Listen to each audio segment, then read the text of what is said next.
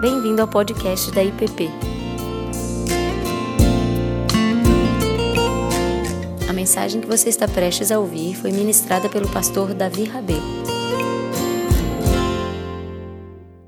Bom dia, irmãos. Vamos orar mais uma vez, pedindo a bênção de Deus sobre a nossa aula, sobre a nossa reflexão hoje. Pai amado, te louvamos porque podemos estar aqui diante do Senhor para te louvar, nos reunirmos como teu povo, meditar na Sua palavra. Que o Senhor nos abençoe, fale conosco, Deus, que acima de tudo seja glorificado através de nossas vidas. É que pedimos e oramos no nome de Cristo Jesus. Amém.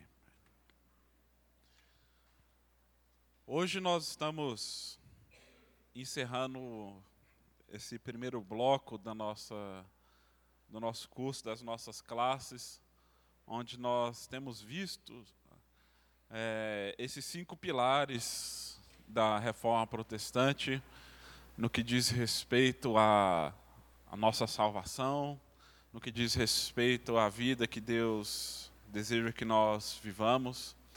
E já falamos sobre só a graça e como que nós somos salvos somente pela graça e não por mérito próprio, como somos salvos somente pela fé, a fé em Jesus Cristo, a fé que não é simplesmente algo que eu tenho, mas algo que foi dado por Deus a mim.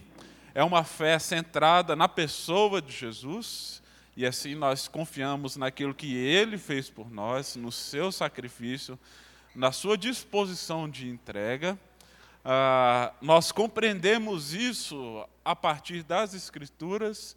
Então, só a Escritura, como nós vimos semana passada, somente as Escrituras são a autoridade sobre a vida do cristão, não é o governo, não é a igreja, é, não são as tradições.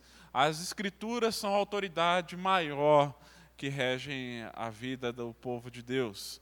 E a partir dela, nós temos a compreensão da pessoa de Deus e daquilo que nós devemos ser também como seu povo. E como resultado, nós temos aquela última expressão, só lhe deu glória, que somente a Deus, somente Deus merece toda glória e todo louvor, então. Se Ele é responsável por registrar, preservar, inspirar Sua palavra para de tal modo que ela permaneça como palavra dele para nós. Se ele é responsável pela nossa salvação, é ele que nos dá gratuitamente todas as coisas, então somente ele merece a nossa adoração, a no, o nosso louvor, e ele merece toda a glória. E hoje nós vamos conversar um pouco sobre isso, o significado dessa expressão naquele tempo e algumas dessas das contribuições que nós podemos tirar disso para nós hoje. E quando os reformadores falaram sobre é, essa expressão, só lhe deu glória, eu entendo que eles tinham duas coisas em mente. A primeira delas é que, independente de todas as contribuições, legado e feitos de grandes homens, santos de Deus, ao longo de toda a história cristã, é, no passado ou no presente. Somente Deus merece, obviamente, ser adorado, venerado. É Ele que é o nosso. Jesus Cristo é o único mediador, então não tem homem nenhum, não existe nenhuma outra pessoa que pode nos levar até a presença de Deus. Por isso eles afirmam que só Deus merece a glória, porque não tem nenhum outro mediador, não tem ninguém no meio dessa história que é, possa ser de alguma maneira adorado ou reconhecido como aquele que pode nos levar a Deus, senão a, a pessoa de Jesus Cristo. Então, somente Deus merece a nossa adoração. Por outro lado, há também o entendimento de que a vida cristã como um todo deve ser vivida toda para a glória de Deus.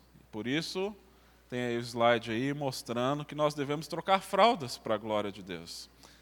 E por que, que eu coloco isso? Né? Martinho Lutero é, e os reformadores também trouxeram também essa contribuição de que o cristão ele não serve a Deus apenas aqui aos domingos, quando faz parte de um culto religioso ou quando se envolve com alguma atividade missionária. Nós estamos servindo a Deus e podemos glorificar a Deus todo santo dia, a todo instante.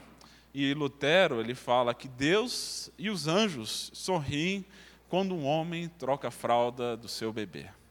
Então, trocar a fralda de um bebê, por mais difícil que seja, assim, às vezes na madrugada, e eu estou me preparando já psicologicamente para voltar para essa rotina, né, de das trocas das três da manhã e coisas desse tipo, é uma, é uma atividade altamente espiritual. Não tão diferente de outras atividades que nós podemos fazer, onde nós estamos pensando conscientemente, ah, estou servindo a Deus, estou adorando a Deus. Os reformadores disseram: não, se você está ali cuidando do seu bebê, da sua família, praticando esportes, é, servindo as pessoas, tudo isso pode e deve ser feito para que Deus seja glorificado através da sua vida, dos seus atos. Então, o objetivo da nossa aula é refletir um pouco sobre o que, que significa viver para a glória de, de Deus e de que maneira que Deus ele é glorificado através de toda a criação e através de nossas vidas. E isso nos confronta com ah, uma busca, um anseio que todo ser humano tem, que é a busca por uma razão para viver. Se a gente pegar essa letra do Tim Maia, eu acredito que talvez muitos conheçam a música, ele fala: Mas quem sofre sempre tem que procurar pelo menos vir achar razão para viver, ver na vida algum motivo para sonhar, ter um sonho todo azul, azul da cor do mar.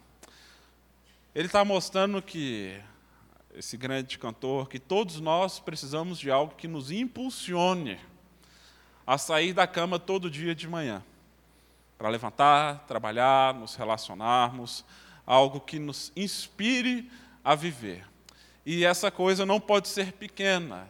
Ele fala que esse sonho deve ser azul, azul da cor do mar. E eu também penso na imensidão do mar. Ou seja, se não tem algo que nos motive, nos inspire a fazer aquilo que nós fazemos, nós podemos nos perder no meio desse caminho. No entanto, nós temos, através da palavra de Deus e da nossa ah, tradição, já algumas respostas e caminhos para isso. Se a gente pegar, como o pastor Ricardo já citou no início das aulas, o Catecismo Maior de Westminster, que foi redigido pela Assembleia de Westminster, isso no século XVII, quando o parlamento britânico, o governo britânico, é, convocou e reuniu alguns dos principais líderes religiosos ali daquele período para estabelecer alguns documentos que iriam nortear não apenas a igreja, mas também a própria nação.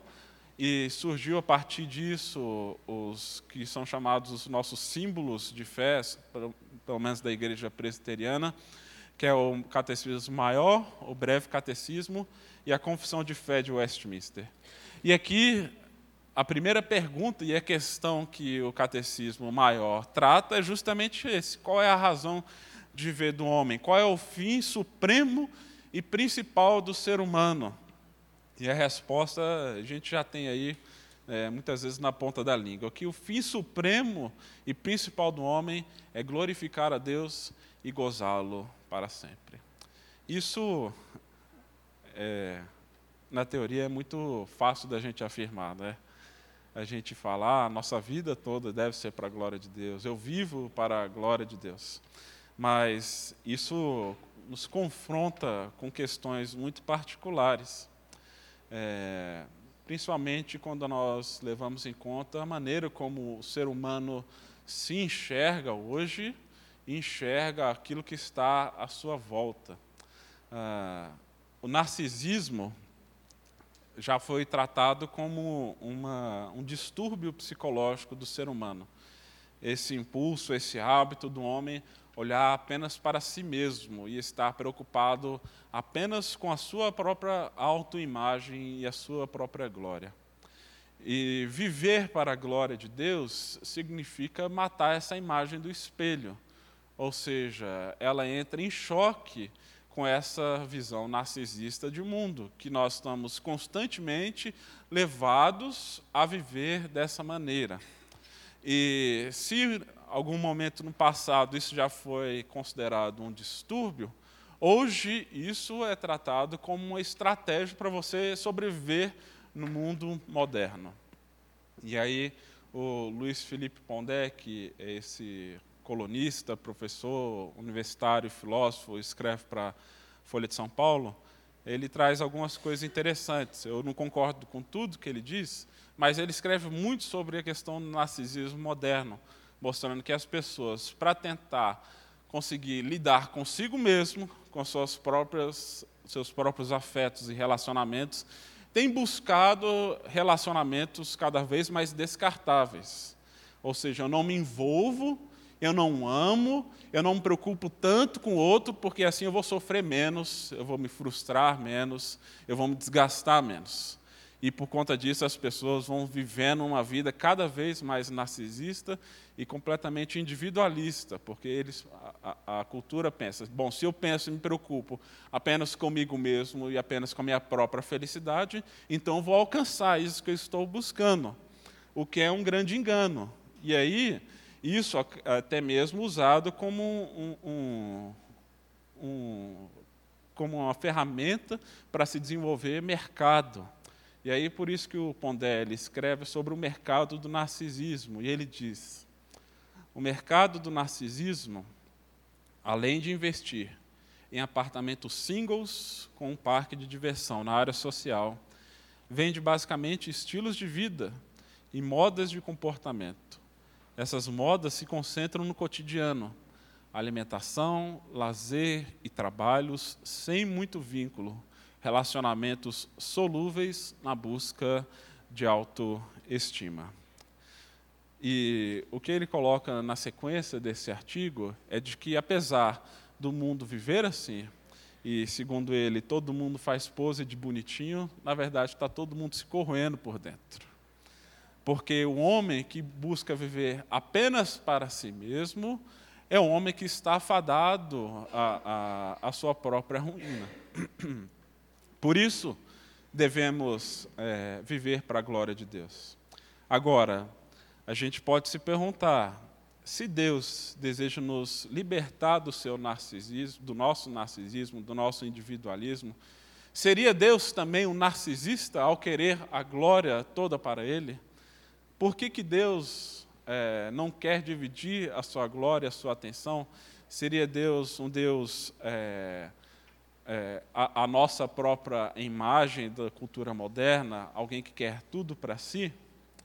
E acredito que um teste básico para a gente se perguntar se somos de fato narcisistas e de avaliar essa questão é: existe algo no mundo que você ama ou alguém mais do que a você mesmo? E está disposto a se entregar por ela?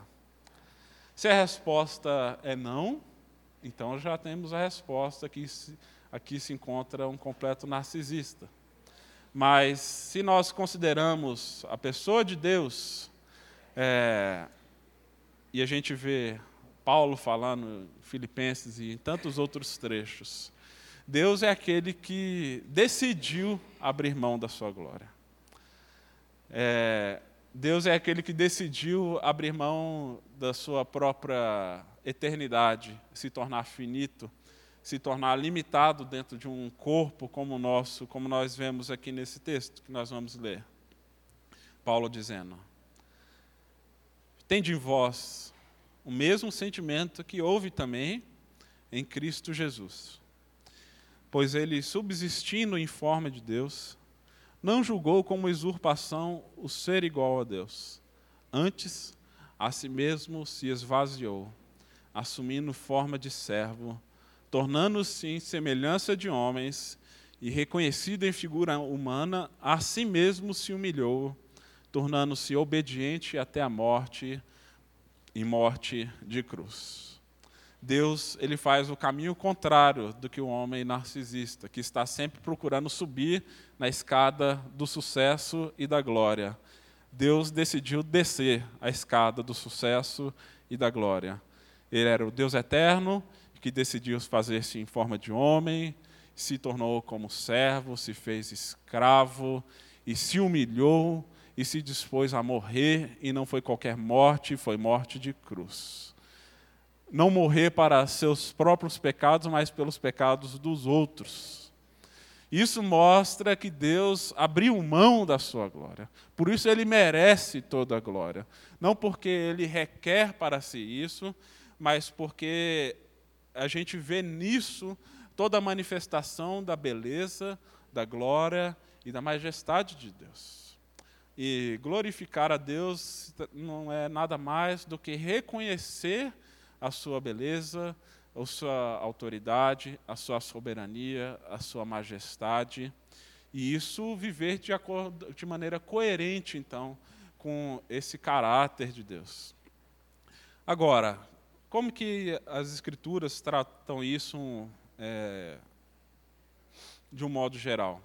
Como que a gente vê que o mundo reflete a glória de Deus? Primeiro, nós vemos que toda a criação, ela por si só, já reflete a glória de Deus. Se a gente pegar conhecido trecho de Isaías 6, a visão que Isaías tem quando adentra o templo é, ele vê uma multidão de anjos e ele descreve a seguinte cena. No ano da morte do rei Uzias, eu vi o Senhor assentado sobre o alto sublime trono e as abas de suas vestes enchiam o templo. E serafins estavam por cima dele, cada um tinha seis asas, com duas cobria o rosto, com duas cobria os pés e com duas voava. E clamavam uns para os outros: Santo, Santo, Santo é o Senhor dos exércitos, toda a terra está cheia da sua glória. Os anjos estão cantando, estão louvando, estão adorando a Deus, dizendo que toda a terra, toda a criação está cheia da glória de Deus. E isso fica mais explícito no Salmo 19, que mostram que os céus proclamam a glória de Deus e o firmamento anuncia a obra de suas mãos. E eu acho extraordinário como que esse texto, esse salmo, descreve isso. De que maneira a terra e a criação louvam ao Senhor. E ela coloca como se o firmamento, como se as estrelas, os planetas, o sol, o sol como noivo que sai do seu aposento e percorre toda a imensidão do espaço, anunciando a glória de Deus.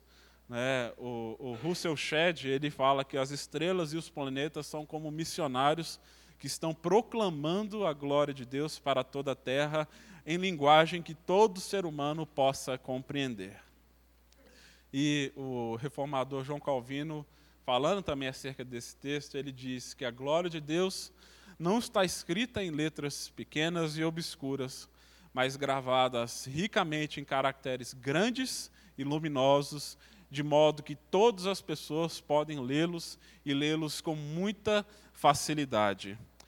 Esse salmo mostra, então, que a terra glorifica o Senhor, as aves migratórias estão adorando ao Senhor quando fazem aquilo que fazem, as árvores, as plantas, as flores, os rios e os mares, né? os mares batendo nas rochas são como quem batem palmas para o seu Criador é, os insetos, micro-organismos, todos os animais refletem a glória de, desse Deus, que decidiu se entregar e partilhar a sua glória com a sua criação.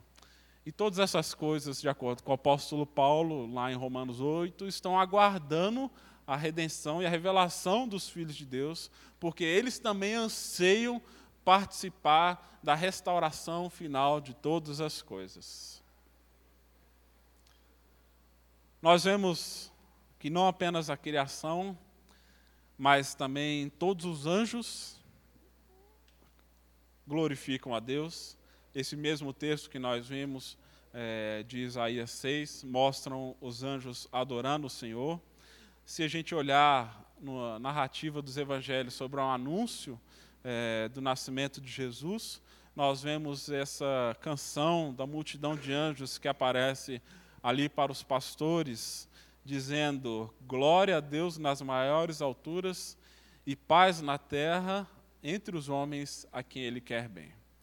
É, os anjos não são apenas mensageiros ou guerreiros de Deus, mas são seres em constante adoração. Obviamente, aqueles que decidiram manter-se fiel ao Deus Criador e não os anjos em rebelião. É, esses seres grandiosos, iluminados, refletem a glória de Deus. Se a gente olhar para outros textos, vamos ver que toda a trindade também reflete a glória de Deus. Jesus, Filho de Deus, ele é o Verbo, e segundo João, o Verbo se fez carne, habitou entre nós, cheio de graça e de verdade, e vimos a sua glória, glória como do unigênito do Pai. Jesus veio não apenas para nos resgatar, mas para revelar a glória, a autoridade, o poder e a majestade do Deus Criador, do Deus o Pai. E, mais à frente no Evangelho de João, Jesus também orando a Deus, orando ao Pai, ele fala: Eu te glorifiquei na terra, consumando a obra que me confiaste a fazer. E agora glorifica-me, ó Pai contigo mesmo, com a glória que eu tive junto de ti, antes que houvesse mundo. Engraçado que a gente pensa, pode pensar, bom, será que Deus precisa ser glorificado, precisa ser adorado? Como se Deus fosse um de nós, né, que precisa sempre de uma constante validação para não abaixar a autoestima, né? Como se Deus precisasse de likes aí, curtidas é, nas suas redes para ele sentir-se bem. Jesus está mostrando de que ele já glorificava o Pai e a, a Trindade glorifica a si mesmo desde a eternidade.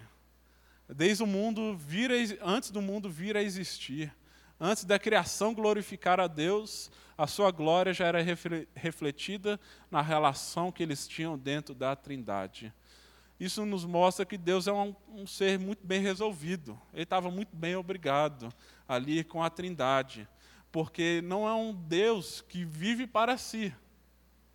Nós vemos que Deus, Pai, manda o seu Filho, que manda o Espírito e que envia a igreja.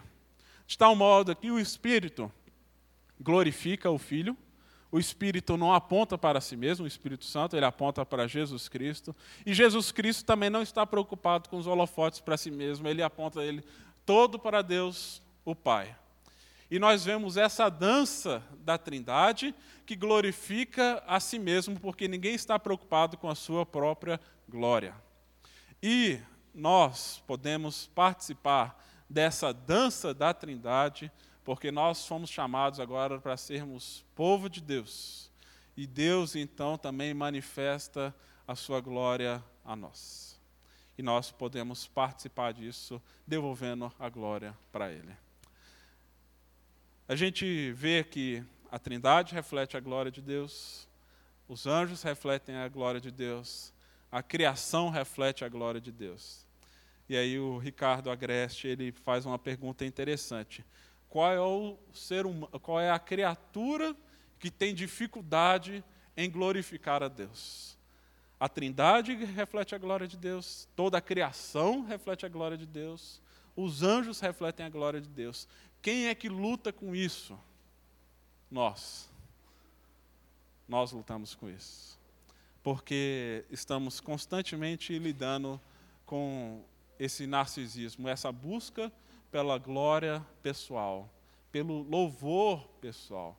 Nós queremos, de alguma maneira, ser reconhecidos e precisamos dessa constante validação, muitas vezes, para sentirmos-nos bem. Ou de achar, não, eu, eu fiz alguma coisa boa, então é, é, eu preciso dessa glória. E Deus está falando que a gente não precisa dessa glória. Ele que merece toda a glória.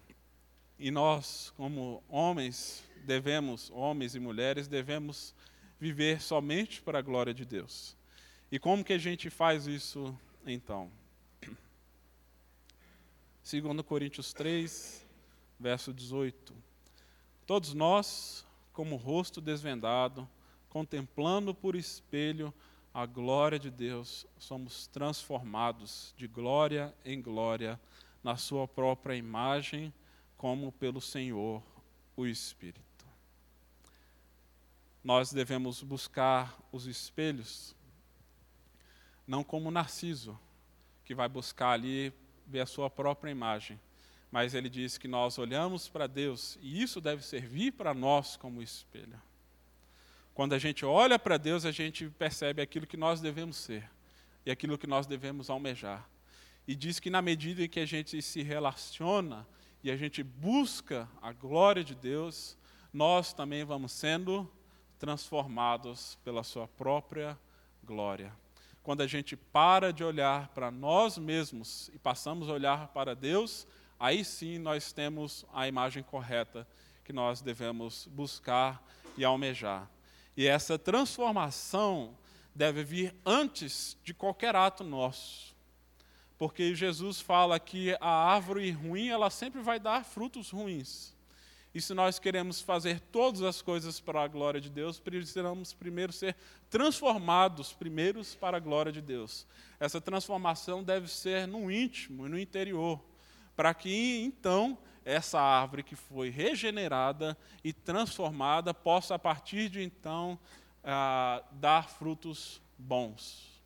E aí não vão ser frutos naturais, não vão ser frutos artificiais, vão ser frutos naturais. E segundo, nós glorificamos a Deus, aí sim, fazendo atos que refletem a glória de Deus. E aí que nós temos esse texto que é, bem conhecido de, do apóstolo Paulo, lá em 1 Coríntios 10, verso 31, onde ele diz, e aí nos ajuda a pensar melhor nessa realidade de trocar fraldas para a glória de Deus. Porque o que Paulo está dizendo é: quer comais, quer bebais, ou façais qualquer outra coisa, fazei tudo para a glória de Deus. Aqui, para a gente lembrar um pouco do contexto que Paulo escreve isso,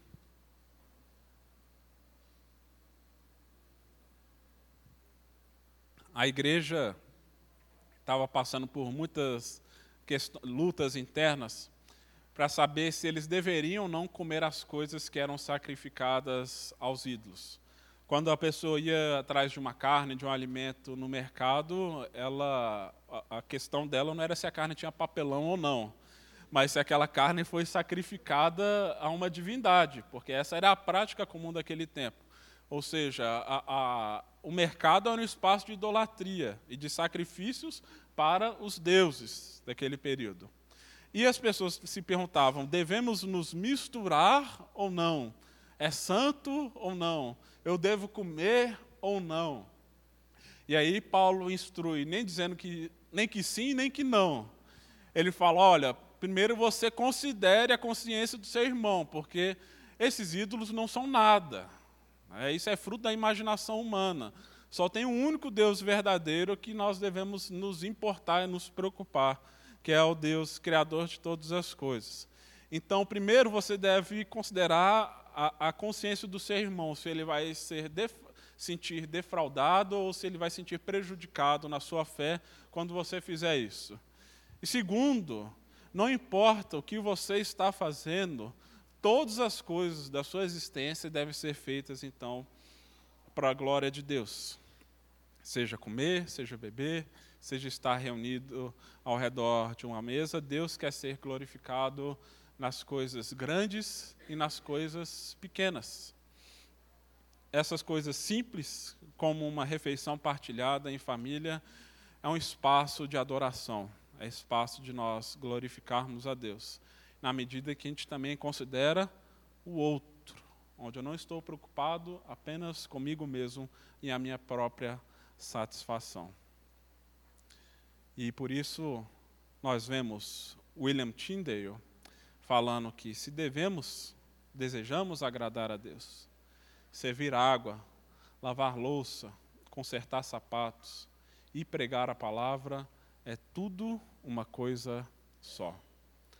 Lavar louça, às vezes por mais chato que possa ser, é uma atividade espiritual. Pode ser uma atividade espiritual. não tem coisas que são mais elevadas do que outras, quando a nossa vida como um todo busca não apenas a autossatisfação, mas a satisfação do nosso Criador. E aí todas as coisas podem ser meios de adoração, meios de refletirmos o Deus Criador de todas as coisas e o Deus que trabalha e age a todo tempo.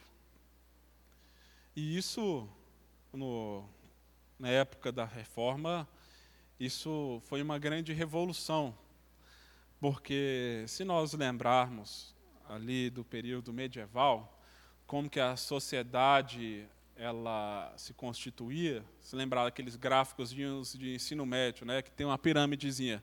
No topo você tem o rei, no meio você tem a camada ali dos nobres e dos clérigos, né, do clero, embaixo você tem os leigos, ou povo, ou seja, o pessoal que mandava, depois o pessoal que bancava e recebia, e o povo que trabalhava e fazia o serviço ordinário.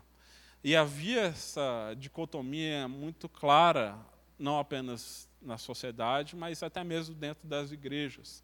Ou seja, de que ah, existe esse dualismo entre aqueles que fazem a obra de Deus e aqueles que consomem a obra de Deus. Daqueles que realizam os atos espirituais e aqueles que financiam os atos espirituais dessa camada aqui do meio. É, mais do que isso, havia essa ideia de que existe uma vida que ela é permitida e uma vida que ela é perfeita. O que era a vida permitida? A vida permitida faz parte dessas coisas ordinárias. Consertar sapato, costurar um botão de uma roupa, lavar louça, trocar a fralda de um bebê, serviços dos camponeses, dos soldados, dos comerciantes. A vida perfeita era vivida pelos monges, pelos padres, pelas freiras, e essa deveria ser a vida a ser buscada. Ah, o entendimento de que há uma vida mais baixa e uma vida mais elevada. A, a dicotomia entre trabalhos seculares e trabalhos sagrados. Entre uma vida ativa e uma vida contemplativa. E esse dualismo e essa dicotomia eh, gerava uma ruptura imensa na cabeça das pessoas, na maneira como elas eh, se viam, trabalhavam e agiam. Ou seja, de segunda a sábado as pessoas ligavam, e é o nosso risco, a gente ligar a chave da vida permitida, da vida baixa, é, da, do trabalho secular. Ou seja, eu vou agora direcionar as coisas aqui para a minha realidade, para o mundo do homem assim por dizer. Mas domingo eu ligo a chave da vida perfeita, da vida contemplativa e da vida sagrada. É, ou seja, de segunda a sábado eu trabalho para mim mesmo, para minha família, para o meu autossustento e para minha satisfação. Dia de domingo, às vezes no sábado, no Tela Mágica, eu ligo a chave onde eu passo a realizar a obra de Deus e começo a trabalhar ah, para Deus. E Paul Stevens, professor do Regent College, que esteve aqui já na igreja tempos atrás, ele escreveu um livro chamado Os Outros Seis Dias, que é um livro que fala sobre ministério, vocação e trabalho na perspectiva bíblica. E ele mostra que dentro dessa estrutura religiosa, nós desenvolvemos essa mentalidade de clero e leigo, aqueles que fazem a obra de Deus e aqueles que apenas consomem a obra de Deus ele diz que, apesar da insistência dos reformadores de que todos nós somos sacerdotes e participamos ativamente na obra de Deus, a gente ainda cai nessas categorias. E faz parte hoje do clero das igrejas protestantes, os pastores, bispos, missionários, líderes de juventude, ministros de louvor, como se esses estivessem fazendo a obra de Deus e os leigos, então, se viram os professores, médicos, donas de casa, estudantes, advogados, engenheiros, é, motorista de táxi, de Uber, servente, artista, militar. E ele mostra, o Paul Stevens, nesse livro, de que se você pegar no Novo Testamento, você nunca tem esses termos, clero e leigo, na maneira como é tratado, foi tratado ao longo da história. E para ele, a questão não é simplesmente acabar com o clero ou acabar com o leigo. ele fala que todos nós somos povo. Ou seja, todos nós devemos acabar com essa estrutura aqui. E ele falou: todos nós fazemos parte desse povo de Deus. Mas ao mesmo tempo que nós somos parte desse povo de Deus, o termo cleros, para se referir aos clérigos, em nenhum momento ele é utilizado para definir um cargo ou um título, mas é, se trata da definição daquilo que todo o povo de Deus é em Jesus Cristo. Ou seja, todos nós somos povo, mas todos nós também somos clero, no sentido de que todos nós somos sacerdotes usados por Deus para servi-lo e adorá-lo nas coisas mais cotidianas, ordinárias e nas coisas mais complexas que envolvem o nosso trabalho, nossa vocação e o nosso ministério. Pedro falando que nós somos sacerdócio real nação santa. Somos um povo de sacerdotes, um povo de clero. Ou seja, é, eu, como pastor, eu sou apenas mais um no meio dessa multidão, onde cada, cada um de nós aqui tem os seus dons, tem os seus talentos, tem aquilo que Deus chamou para fazer, de tal modo que eu não posso tentar fazer aquilo que Deus confiou a você fazer. Isso é o seu ministério, é a sua vocação, é o seu chamado. É, e cada um deve buscar isso, então, com excelência, buscando, então, refletir a glória de Deus. Mas, um teólogo também, Oswald Chambers, ele é, aponta para o seguinte cuidado que nós devemos ter. Ele diz: tome cuidado com qualquer coisa que compete com a lealdade de Deus. Porque o maior competidor da devoção a Jesus é o serviço para Ele. E o único alvo do chamado de Deus é a satisfação de Deus, e não um chamado para fazer algo por Ele. E ele, então, o que ele está dizendo? Todos nós somos chamados, sim, para adorarmos e servirmos o nosso Senhor, como profissionais, médicos, engenheiros, advogados, professores, artistas, donas de casa, seja lá o que for. Somos chamados, sim, a servir a Deus nisso. Mas ele fala que o maior inimigo para para devoção a Deus é o serviço que nós fazemos para Ele. E nós podemos rapidamente trocar a glória de Deus pela nossa própria glória, quando nós, inclusive, estamos fazendo o trabalho dele. Por isso, esse texto que Jesus fala a nós, né, através do Sermão do Monte, é tão importante. E ele diz: Assim também brilhe a vossa luz diante dos homens, para que vejam as vossas boas obras e glorifiquem a vosso Pai que estás nos céus.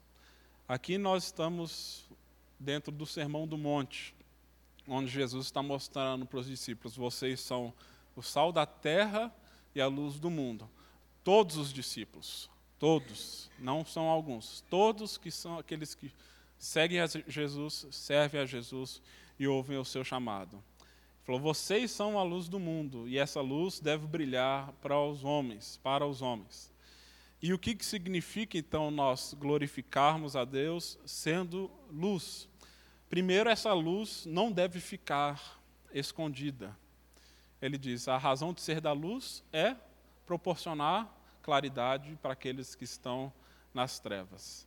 Ou seja, os cristãos não devem se acuar mas devem estar presentes em todos os lugares, em todos os segmentos da sociedade, servindo, refletindo a glória do Pai e mostrando o caminho da verdade, seja no serviço público, privado, militar, como autônomos, profissionais liberais ou no serviço até mesmo dentro de casa. Somos luz, é o que ele está dizendo. A gente não precisa fazer um esforço. Uh, ao nos relacionarmos com ele, seremos luz. Só que, como luz, ela aponta um caminho, dá uma direção, mas ao mesmo tempo espanta as trevas. Ou seja, os cristãos, como luz, vão brilhar e refletir onde as estruturas de corrupção, as estruturas pecaminosas e as estruturas opressivas estão atuando. Isso significa que elas também vão reagir. É, a gente não precisa se surpreender quando as trevas começarem a tentar ganhar o seu espaço de volta.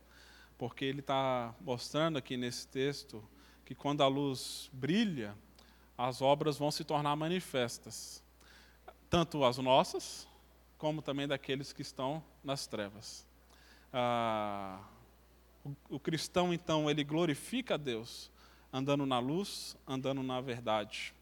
Ou seja, andar na verdade envolve refletir e mostrar que não há nenhum outro caminho que não seja por meio de Cristo que nós podemos de fato glorificar a Deus e nos relacionarmos com Ele, que não seja por meio do Evangelho, e não, negar, não negociar a, a nossa própria ética e moral a favor, em detrimento de uma falsa paz. Ou seja, nós andamos na luz, andamos na verdade, mostramos um caminho. Esse caminho para nós é inegociável. Os nossos valores são inegociáveis.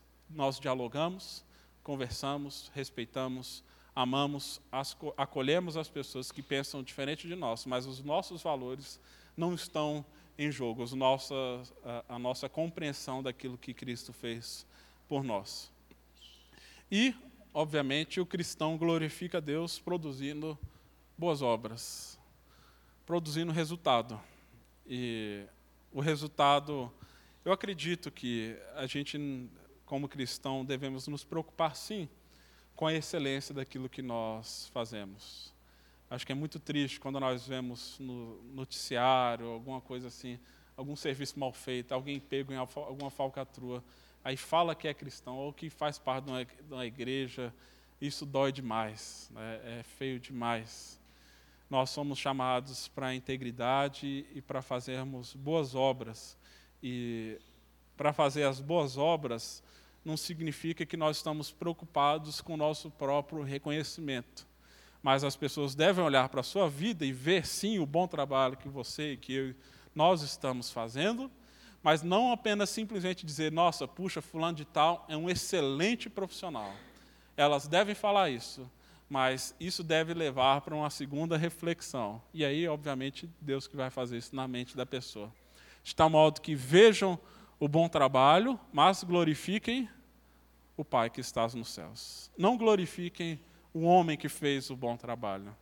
Ou seja, nós trabalhamos não preocupados com o nosso próprio reconhecimento, mas preocupados com que Deus seja reconhecido através de nossas vidas, dos nossos relacionamentos e de nossos atos. De tal modo que, quando vejam o resultado do nosso trabalho, das nossas obras, não apenas nos elogiem, mas os levem a refletir que deve existir algo mais, algo muito maior que nos motiva a viver, a caminhar e a trabalhar. Isso me leva a, a duas histórias, dois personagens. Um deles é Fídias. Fídias foi um, um grande arquiteto da antiguidade e ele é reconhecido como tendo feito algumas das maiores obras de escultura e arquitetura do mundo grego antigo. E tem-se muitas imagens de coisas que ele fez e esculpiu, esculpindo muitas vezes deuses, né, um homem, mas essa aqui diz que é uma das obras dele e a gente vê a, a, a perfeição nos detalhes, né? Assim, um bloco de mármore e o cara conseguir esculpir é, cabelo, roupa, texturas, né? os músculos, veias, coisas com tamanho, detalhamento e perfeição. Obviamente é um dom que o cara tem para poder fazer isso, além da sua insistência no trabalho. Mas conta-se que certa vez ele estava esculpindo as costas de uma escultura e de uma imagem e perguntou, chegou para ele e falou assim, Fídias, as costas, cara, assim, ninguém vai ver, né? Você se preocupa aí com a frente, as costas vai ficar grudado na parede, no teto, ninguém vai ver isso. E diz que a resposta de Fídias é de que as pessoas não vão ver, mas os deuses estão vendo. Mesmo ele tendo uma compreensão equivocada do Deus Criador, e achando que ele estava servindo a vários deuses, essa compreensão o levava a trabalhar de tal maneira onde ele estava preocupado não apenas com aquilo que as pessoas reconheciam, mas com aquilo que as próprias divindades iriam ver. Se um homem como esse, e que nós entendemos que estava equivocado na sua fé, tem essa compreensão, quanto mais nós, que cremos em Cristo, cremos no Deus Criador de todas as coisas. Quanto mais nós devemos nos preocupar, não aquilo com que as pessoas estão vendo que nós fazemos, mas com aquilo que Deus está vendo quando ninguém mais está vendo. E dizem que o caráter é aquilo que a gente faz quando ninguém está olhando. E o caráter, nosso caráter, diz muito sobre o Deus a que nós estamos servindo ou para quem nós estamos trabalhando. Se é para nós mesmos preocupados apenas quando as pessoas estão vendo o resultado do nosso trabalho, ou quando nós estamos de fato preocupados em adorar a Deus. Isso envolve a excelência e a preocupação, a dedicação, até mesmo nas coisas que as pessoas não vão ver. E não precisamos nem entrar nas questões éticas, né, de fazer coisas escusas quando ninguém está vendo, mas nós sabemos que Deus está olhando e Deus se agrada quando nós andamos é, em retidão. E essa outra imagem, obra de um outro personagem, bem distinto, bem mais recente. Esse aqui é parte da partitura de uma das composições de Johann Sebastian Bach, esse compositor do século XVII, que era um cristão devoto de família luterana e que ficou muito conhecido só depois da sua morte. Não teve tanto reconhecimento ah, ainda em vida, mas é sempre lembrado como um dos três maiores compositores barrocos e talvez de todos os tempos, né, ao lado de Mozart e Beethoven. E muitas e muitas das canções de Bach é, refletiam a glória de Deus. E as pessoas, quando ouviam, que tinham a sensação de estar ouvindo não apenas, nos, obviamente, nas cantatas, nas músicas que eram cantadas, não apenas vozes de homens, mas vozes de anjos. É, eu vi o comentário de, eu esqueci o nome do maestro que hoje está à frente da OSESP, a Orquestra Sinfônica de São Paulo e ele fala que Bach ele compunha e tocava com tamanha perfeição que aquilo só poderia ser uma manifestação clara da glória de Deus. Não era apenas um homem ali. No entanto, o que nós vemos na motivação de Bach, em todas as coisas, é, pelo menos a sua busca, e como nós temos nessa assinatura aí, é a preocupação de glorificar o Deus Criador através do seu trabalho ele falava de que o alvo e objetivo final da música deve ser nada menos do que a glória de Deus e o bem-estar da alma. É, ele diz que quando ele mesmo que tocava as notas, mas é Deus que fazia a música. Ele reconhecia que até mesmo no tocar do piano Deus está sendo glorificado e não necessariamente no louvor, né, tocando e compondo para que as pessoas pudessem reproduzir essas canções em tantos outros lugares. E essa imagem que só queria chamar a atenção para um detalhe. Que era uma marca distintiva de bar. muitas das suas composições você tem aqui S, D, G. E você tem isso em várias das suas obras. Toda final da sua obra, ele escrevia S, D, G. Soli, Deu, glória. Somente a Deus glória. Não buscando apenas o reconhecimento para si, mas para que Deus pudesse ser glorificado através das suas canções e composições.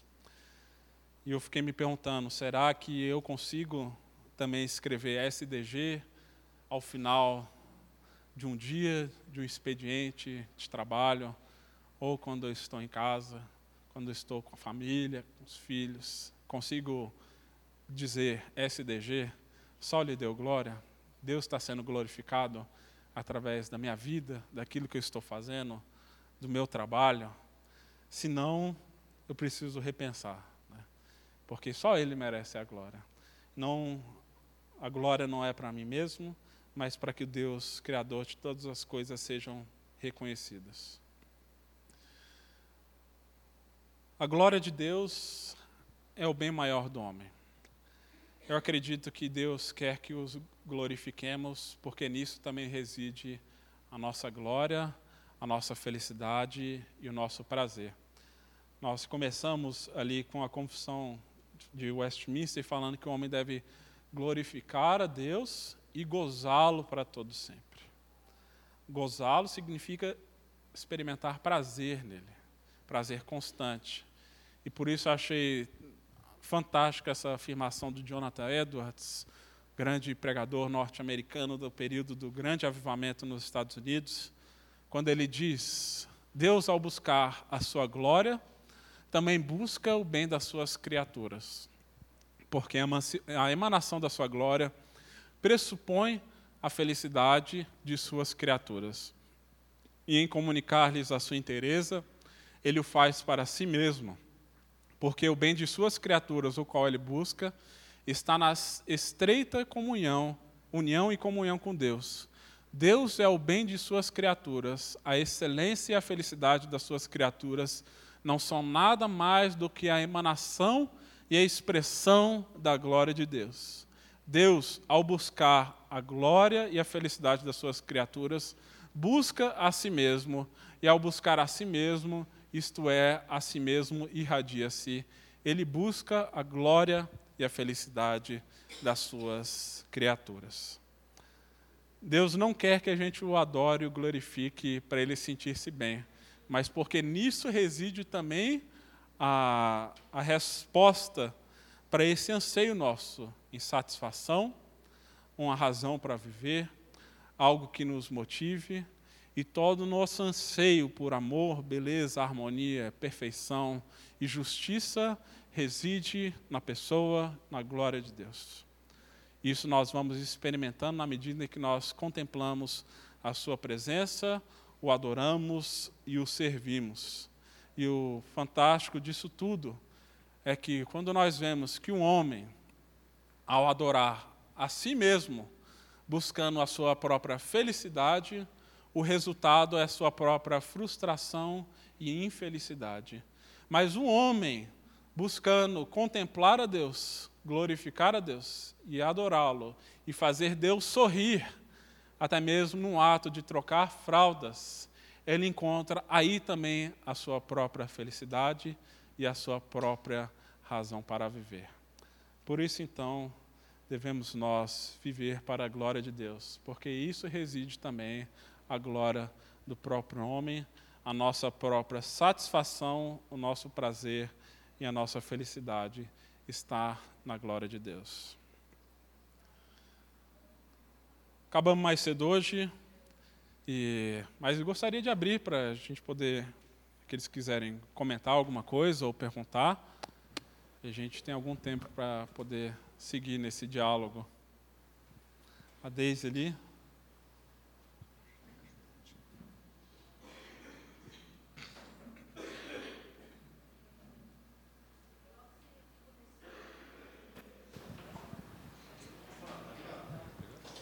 Tá escutando? Ah, pronto, agora.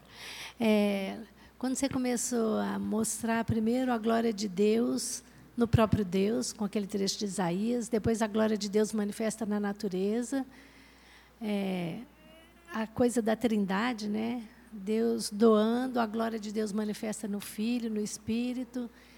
E eu lembrei do Salmo 8, e aí você colocou aqueles salmos também que, que mostram a glória de Deus no, nos céus e no firmamento, eu lembrei do Salmo 8, que fala, ó Senhor, Senhor nosso, é, quão magnífico em toda a terra é o teu nome, porque expusestes no céu a tua majestade. E depois ele fala, quando contemplo os céus, obra das tuas mãos, e obra dos teus dedos, eu fiquei imaginando Deus, né? E a lua e as estrelas que estabeleceste, que é o homem para que dele te lembres, e o filho do homem para que o visites? Quer dizer, fazendo um contraponto, no meio dessa maravilha toda, quem somos nós? Como se fôssemos um pinguinho, né? um, um grãozinho de areia. E aí, ao mesmo tempo, ele fala: No entanto, pouco menor do que Deus o fizeste, e de glória e honra o coroaste, deste-lhe domínio sobre. Aí vai. Né?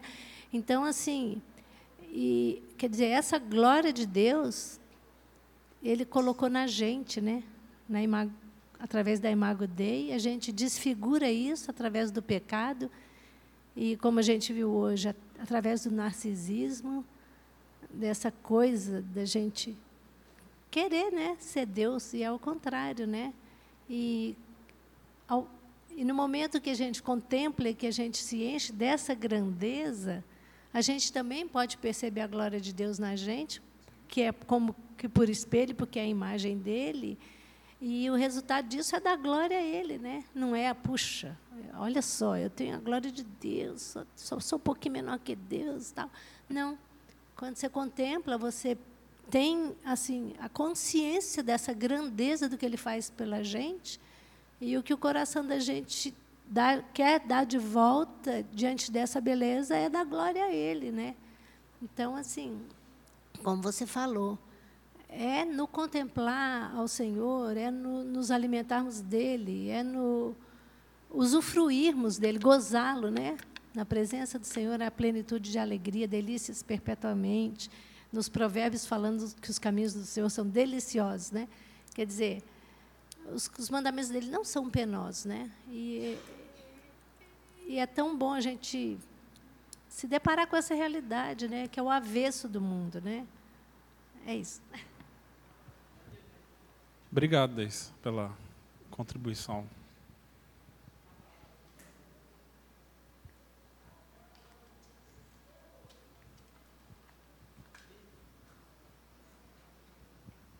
é, Davi, o que me traz é, o início, você começou falando sobre o narcisismo moderno, é, que essa é a preocupação de nós, mães e agora avós, porque quando você é, é, me veio aquela imagem que você pega um sapo, põe numa panela na água fria e põe para cozinhar ele não pula, ele morre. Se você põe um sapo na água quente, ele pula. E a gente está sendo todo dia envolvido com essa modernidade, esse narcisismo. E graças a Deus, porque nós aqui, mas tem muitas cadeiras vazias que não trazem, porque não é, é, a, é a é o estudo da palavra que vai nos abrir os olhos.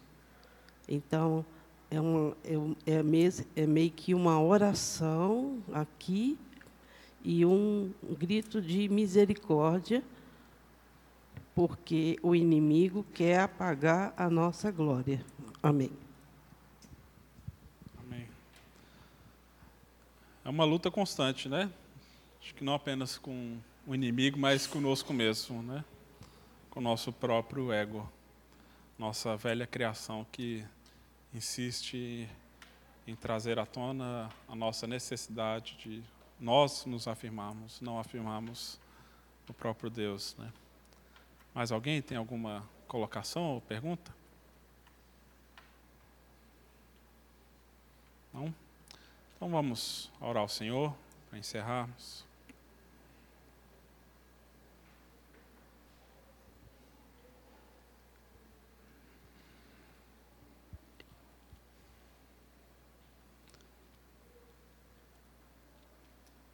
Pai amado, quando nós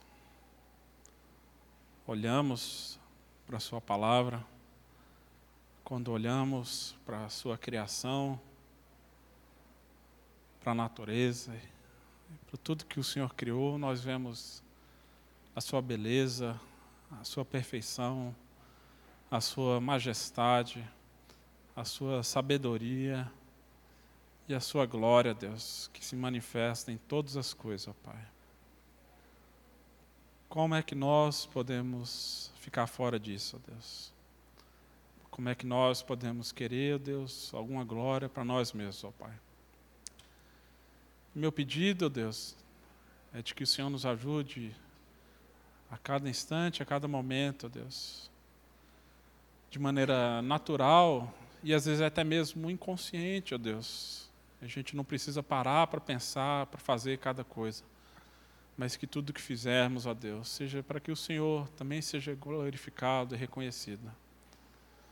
Das coisas mais simples e rotineiras, ó Deus, do nosso cotidiano, cuidado com a casa, cuidado com os filhos, com a família, até as coisas nas quais nos labutamos, ó Deus, nos esforçamos e dedicamos diariamente nosso ambiente de trabalho, ó Deus na medida em que nós estamos aqui também adorando o Senhor, que nisso tudo o Senhor seja glorificado através de nossas vidas. Que possamos contemplar a tua beleza, ó Deus, e também irradiá-la através de nossas vidas e nossos atos. Para que as pessoas, ao nos verem, possam ver essa imagem, Deus, do teu Filho em nós. Possam glorificar ao Senhor e possam chegar até a Ti por isso que o Senhor somente merece a glória. O Senhor nos salvou, nos redimiu, nos criou. Tudo isso é obra tua, Deus. Que o Senhor, Pai, seja exaltado através da nossa existência. Cremos que nisso reside também a nossa própria glória, o nosso próprio prazer e satisfação. Que possamos viver isso a cada dia. Pela graça, pela misericórdia de Jesus Cristo, nosso Senhor e Salvador, que nós oramos. Amém, Pai. Você acabou de ouvir o podcast da IPP. Para saber mais, acesse nossa página em www.ippdf.com.br.